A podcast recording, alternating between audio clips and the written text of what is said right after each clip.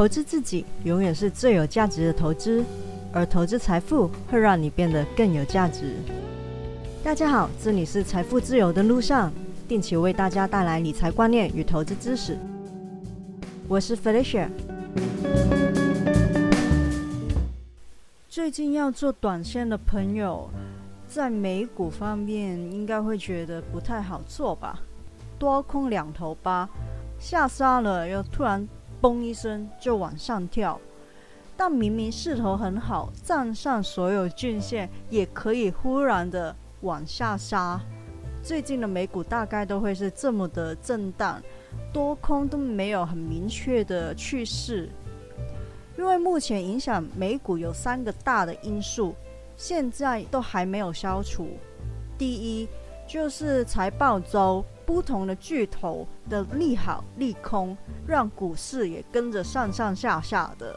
像是上一周，Amazon 的财报公布之后，就拖累大盘下跌了。那第二个原因就是，如果未来两个月费隆就业能够增加八十到一百万人的话，十月份就有比较大的机会会减债，市场会担心经济的复苏跟不上。但是资金的收缩会进一步的压抑股市的发展。第三，也是最重要的一个因素，就是 Delta 病毒，美国的确诊人数还是继续的增加，平均一天有七万多人感染，甚至连参议员也感染，间接导致基建法案的延期。市场担心基建法案会有变数。另外，市场也担心会不会有更严格的限令或者是封城，所以一有什么风吹草动，就会有比较大的震荡。顺带一提啊，其实不只是美国，像日本现在有很多轻症的患者是没有办法住院的，越南也要延长封锁，连中国也在线本土的疫情爆发。南京机场防疫的失误，Delta 病毒也在中国快速的传播，所以说 Delta 病毒真的很猛很厉害。各位要是能够打疫苗的话，就去打吧。有疑虑就先去跟医生确定你自己能不能打。虽然说打了疫苗之后也很可能会感染，尤其是高度传染性的 Delta 病毒，但至少。会变成重症或者是死掉的机会会大大的降低啊！其实不只是美股很不好做，最近台股也很不好做，短期的操作难度真的非常非常的高。自问不是高手，所以完全没有碰短线。贵买比集中市场好一点点，暂时重回了四条均线之上。但要明确是多头的话，就要正式突破前高才行。又因为它几条均线开始纠结在一起了，万一它又真的跌破均线的话，短线就是看前几天那条长黑 K 的低点了。所以贵买就是要看前高跟前低的区间了。集中市场也就是上市的短线，就至少要站上月线才比较明朗。站上了就是明确一点的多头趋势了。当然，长线来说，它仍然是多头，这是不必多说的。大盘在月中各大企业的半年报出来之前，都很可能会继续维持量缩。这个礼拜很大机会都是很连、很焦灼的状态。所以等月中半年报出来之后。可能会比较明朗一点了。短线真的要很多技术的盯盘和足够的经验，让你可以快速的分析。短线做得好的高手真的非常厉害，但这种高手也真的不多。简单点也可以像我一样做长线的，做长的波段，这种上上下下的盘势不明的盘就可以不需要理会了。之前才说过中概股的政策面风险，教育股之后，现在的矛头好像又指向了游戏类股。腾讯、网易、哔哩哔哩的股价也因为光美说要打击网络游戏毒害青少年之后受到影响，因为他们是在香港挂牌上市的，也拖累港股走弱。或许大家会知道腾讯、网易这类比较有知名度的公司，对哔哩哔哩会比较陌生一点点，那就简单的介绍一下。但是你知道的所有的中概股再好，我也不推荐，但是可以认识一下。哔哩哔哩其实它就是简称的 B 站，是影音的播放平台，有平台买下版权的，也有很多是一般人自行上传的。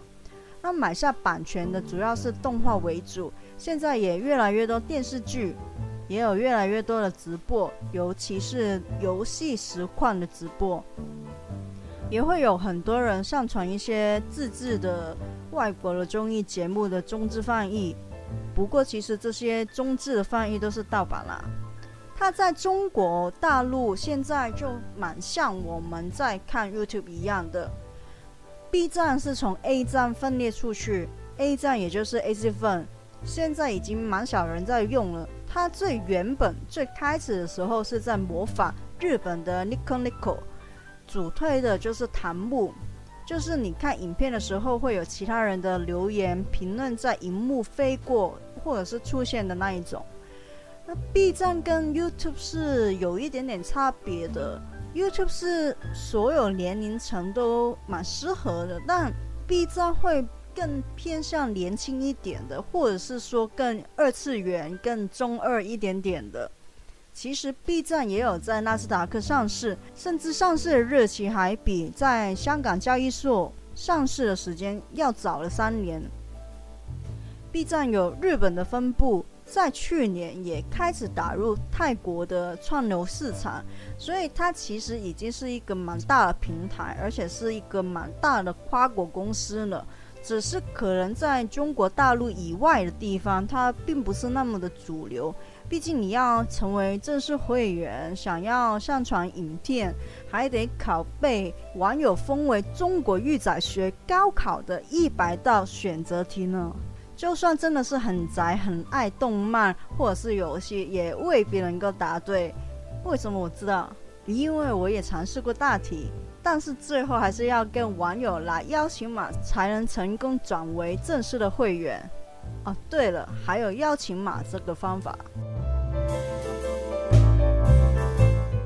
说完了哔哩哔哩，今天还要简单的介绍一档，个人认为是可以定期定额。